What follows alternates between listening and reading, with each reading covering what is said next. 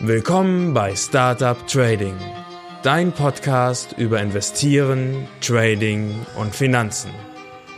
Mein Name ist Florian Günther. Folge mir und meinen Gästen und erfahre Hacks und Tipps, wie du erfolgreich und sicher an den Finanzmärkten operieren kannst.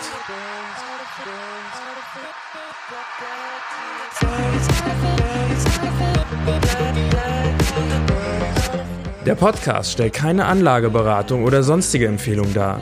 Die dargestellten Analysen, Techniken und Methoden dienen ausschließlich Informationszwecken und stellen weder individuelle Anlageempfehlung noch ein Angebot zum Kauf oder Verkauf von Finanzinstrumenten dar, sondern spiegeln lediglich meine oder die Meinung meiner Gäste wider.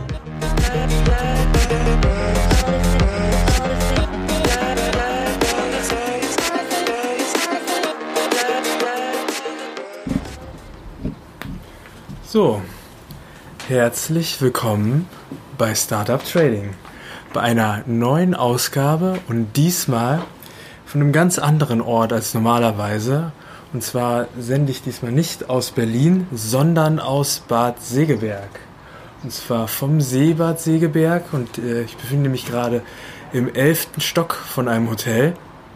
Und ja, mich hat eine ähm, ja, mit Betriebsreise quasi hierher gebracht. Ich habe ähm, heute mehrere Kunden besucht. Ich war früh morgens ähm, in der Mecklenburger Seenplatte, dann war ich in Rostock und jetzt habe ich zuletzt noch einen Kunden in Bad Segeberg besucht. Morgen früh fahre ich noch an die Uni Kiel und ähm, schaue dort nochmal vorbei. Ja, ich mache das alles ähm, beruflich mit meinem, wegen meinem Job als ähm, Sales Manager. Und ja, deswegen dachte ich mir, nehme ich mal heute eine Folge auf ähm, aus dem Hotel direkt, vom Balkon. Und eventuell hörst du auch so ein bisschen, was drumherum so passiert. Also vor dem ähm, Balkon direkt ist ein Parkplatz, da fahren die Leute mit ihren Autos hoch und runter. Und ähm, es ist für mich ja natürlich auch eine großartige Möglichkeit, mal mein neues Mikro auszuprobieren, weil im Gegensatz zu früher ist das halt kein Headset, was ich an den Computer anschließen muss, sondern ich kann das ganz einfach ähm, auf so einem Dreifuß ähm, auf den Tisch stellen und dann nimmt es auf und ähm, wenn ich dann zu Hause bin, schließe ich es an den Computer an und äh, gucke mal, was daraus geworden ist. Ja, also es ist quasi wie so ein Recorder ähm, und der kann auch ganz gut Raum aufnehmen. Also mal sehen, wenn ich demnächst mal Interviews mache, kann ich das einfach auf den Tisch stellen und dann ähm, kann ich da halt Leute aufnehmen. Also so viel zu den technischen Hintergründen. Das Thema heute ist Zertifikate. Und ähm, bei Zertifikaten muss ich sagen, ich habe das mal eine Weile gemacht. Ich bin kein unglaublich großer Fan davon, aber ich finde auch, dass es wichtig ist, dass man als Trader einfach auch einen Überblick davon bekommt, was es alles gibt auf dem Markt und dass man sich auch nicht einschränkt und ähm, sagt, ich kann nur das eine. Also ich kann zum Beispiel nur ähm, irgendwie Gold auf, auf äh, ähm, Tagesebene handeln oder so, sondern, wie heißt es immer so schön, der Markt ähm, bestimmt, wo es lang geht und man muss sich an den Markt anpassen. Und ähm, deswegen muss man einfach auch einen Überblick darüber haben, was es alles gibt. Und wir wissen ja auch, also es ähm, ist ja nicht so, dass ähm, CFDs ähm, überall immer zur Verfügung sind. Es gab ein CFD-Verbot in den USA, es gab ein CFD-Verbot in Belgien, einfach auch deswegen, weil die Broker sich teilweise sehr, sehr schlecht verhalten und weil dann einfach sehr viele Leute auch viel Geld verloren haben. Und deswegen bräuchte man natürlich auch Alternativen. Kommen wir mal zu den grundsätzlichen Dingen bei Zertifikaten. Ich ähm, habe ähm, bei Wikipedia gelesen, was mich sehr erstaunt hat, was ich nicht wusste, dass ähm, Zertifikate noch gar keine sehr alte Sache sind, sondern dass ich ähm, das erste Zertifikat ähm, wurde von der Dresdner Bank im Jahre 1990 erstellt und ähm, war damals, jetzt habe ich den Artikel nicht mehr vor mir, ich glaube ein äh, einfaches DAX-Zertifikat. Und seitdem haben die natürlich einen absoluten Siegeszug angetreten. Und ähm, bei Zertifikaten handelt es sich um sogenannte Derivate. Und ein Derivat ist ein ähm, Produkt, das auf ähm, das den Preis von einem anderen Produkt nimmt und dann ähm, auf diesen Preis handelt. Also jetzt einfaches Beispiel. Es gibt ein, ähm, du kannst zum Beispiel ein Zertifikat auf Aktien erstellen. Dann hast du den Preis von der Aktie, zum Beispiel von der Siemens AG. Und ähm, auf diesem Preis basiert halt der Preis von deinem Zertifikat. Was aber nicht, und gerade bei Zertifikaten absolut nicht, bedeutet, dass das ein und derselbe Preis ist. Aber ähm, dass die Siemens AG, die Aktie der Siemens AG ist quasi der Underlying, also der Grund, zugrunde liegende Wert und ähm, dein Zertifikat ist dann das Derivat auf diesen Grunde, zugrunde liegenden Wert. Und ähm, Underlyings für Zertifikate können Aktien sein, können Anleihen sein, können Indizes sein und können Rohstoffpreise sein. Oder eigentlich kann alles ähm, irgendwie, also auch äh, kannst du Zertifikate auch auf Fonds machen oder es gibt ja ähm, äh, Wikifolio, heißt das, heißt das wirklich so? Wie heißt das nochmal? Ähm, Wikifolio heißt das, glaube ich, ne? Ähm, das ist ja auch im Prinzip ein, ähm, genau, Wikifolio. Äh, das sind ja auch im Prinzip ähm, nichts, nichts dergleichen, sondern das ist ein, ein Aktienkorb, ne, den da jemand zusammengestellt hat und dann auf dieses, auf dieses Depot dieser Person ähm, gibt es dann eine Bank, ähm, ein Bankhaus, die äh, das Zertifikate darauf erstellt. Ähm, es gibt unglaublich viele Zertifikate. Also ähm, wir haben zurzeit 1,4 Millionen verschiedene Zertifikate am Markt und daran sieht man auch, wie dieser, dieser Markt beschaffen ist. Und zwar ähm, ist ein, das, das, Interessante an einem Zertifikat ist eigentlich, dass man es sich zusammenbauen kann, wie man will. Oder konkreter gesagt, wer kann es sich zusammenbauen, wie, man, wie er will? Der Emittent, also das Bankhaus.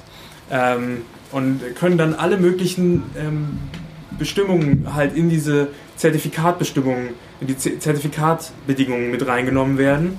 Und man könnte sagen, da liegt jetzt natürlich ein großer Vorteil drin. Auf der anderen Seite natürlich haben wir da auch einen großen Nachteil und zwar, dass Zertifikate das unübersichtlichste Finanzinstrument sind, was es überhaupt gibt. Also ähm, im Prinzip kann, kann die Bank da alles reinschreiben. Es kann äh, komplexer und komplexer werden. Und da jedes Zertifikat unterschiedliche Bedingungen hat, bedeutet das, dass man unglaublich lange suchen muss, bis man ein für sich passendes Produkt gefunden hat.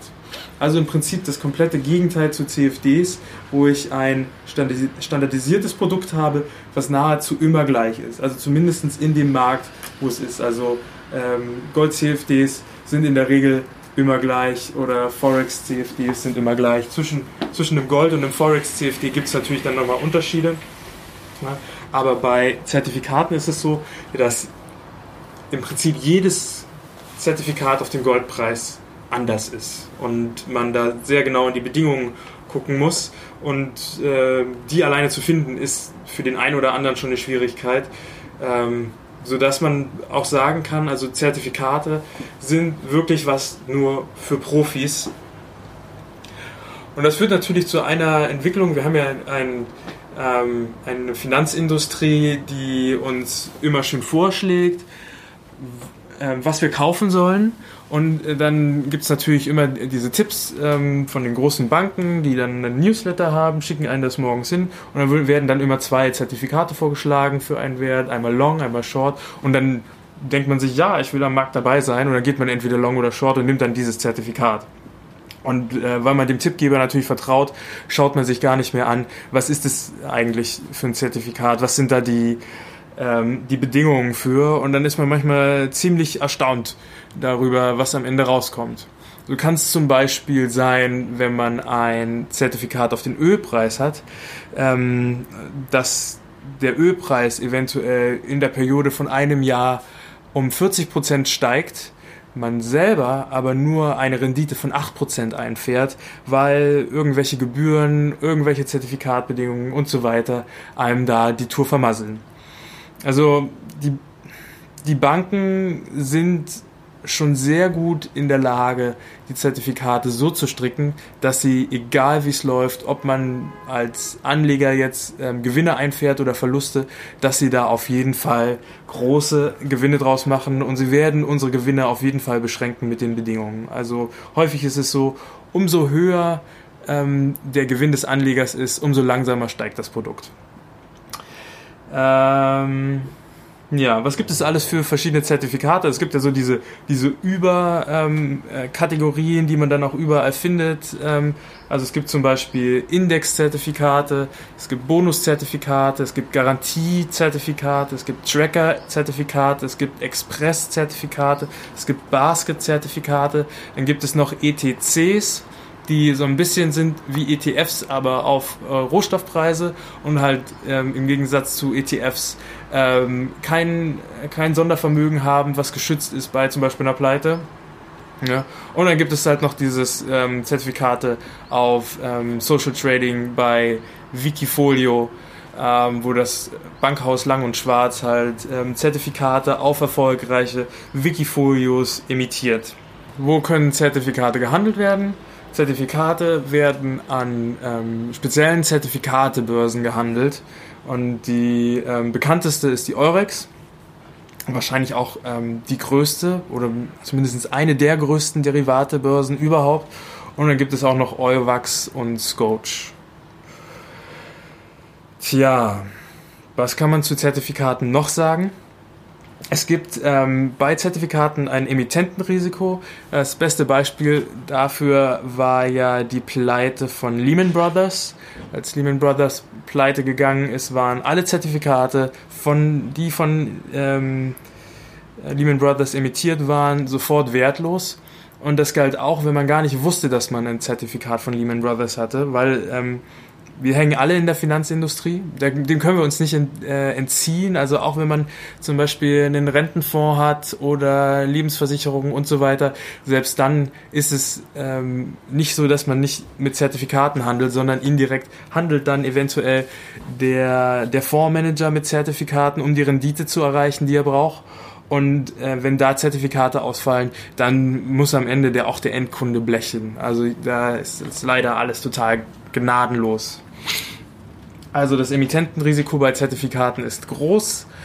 Ähm, Banken sind heute immer noch genauso instabil wie 2008. Wenn man sich zum Beispiel die Dresdner Bank ansieht, ach Quatsch, die Dresdner Bank, die Deutsche Bank, dann ähm, kommt man ja immer mehr ins Grübeln, wie sicher das ist und wie sicher Zertifikate von der Deutschen Bank dann am Ende sein können.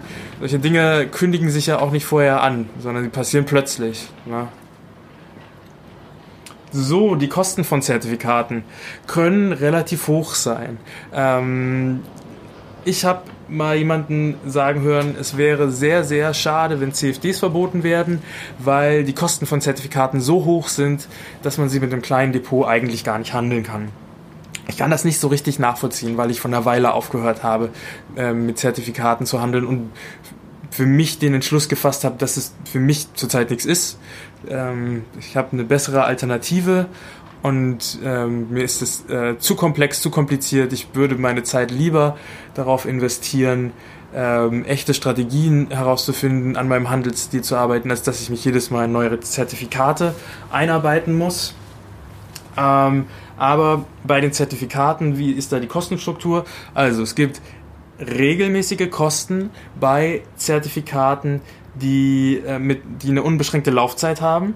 Und da gibt es zum Beispiel eine quartalsweise oder jährliche ähm, Strukturierungsgebühr.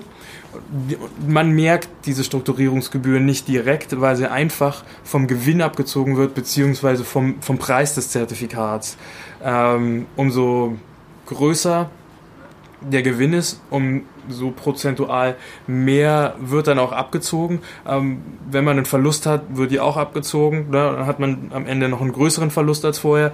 Aber es ist nicht so, dass man da irgendwie Geld zuschießen muss. Deswegen fällt es einem nicht auf. Aber es ist tatsächlich äh, eine direkte Gebühr, die dann hat es auch zum Beispiel so, zu so absurden Beispielen führt, dass man ähm, dass man halt 8% Rendite nur hat, obwohl der Underlying 40% gestiegen ist. Und dann gibt es natürlich, wenn man am Rohstoffmarkt aktiv ist, gibt es natürlich auch äh, Rollgebühren, wenn der Future, der darunter liegt, gerollt wird. Äh, eventuell gibt es Swap-Gebühren. Dann kann es, äh, dann gibt es Spreads natürlich auch, ganz normal. Und es äh, kann einen Aufschlag, einen Ausgabeaufschlag geben und die ganz normalen Bankenspesen, die halt auch so da sind. Ähm, Ja, damit bin ich eigentlich auch schon am Ende, was Zertifikate angeht. Das Schöne an Zertifikaten ist, dass man damit alles handeln kann. Ähm, es ist äh, kom komplett frei einstellbar, was man, was man möchte. Also man kann einen Aufwärtstrend handeln, man kann einen Seitwärtstrend handeln, man kann einen Abwärtstrend handeln, äh, man kann mit unterschiedlichen Hebeln handeln. Es gibt ähm, Zertifikate, die Knockout-Schwellen haben, sodass wenn der Preis unter einen ähm, bestimmtes Level rutscht, dass die sich dann automatisch schließen, dass die Position geschlossen wird, natürlich im Verlust, ist ja logisch. Ne? Und ähm, alle möglichen äh, Bedingungen.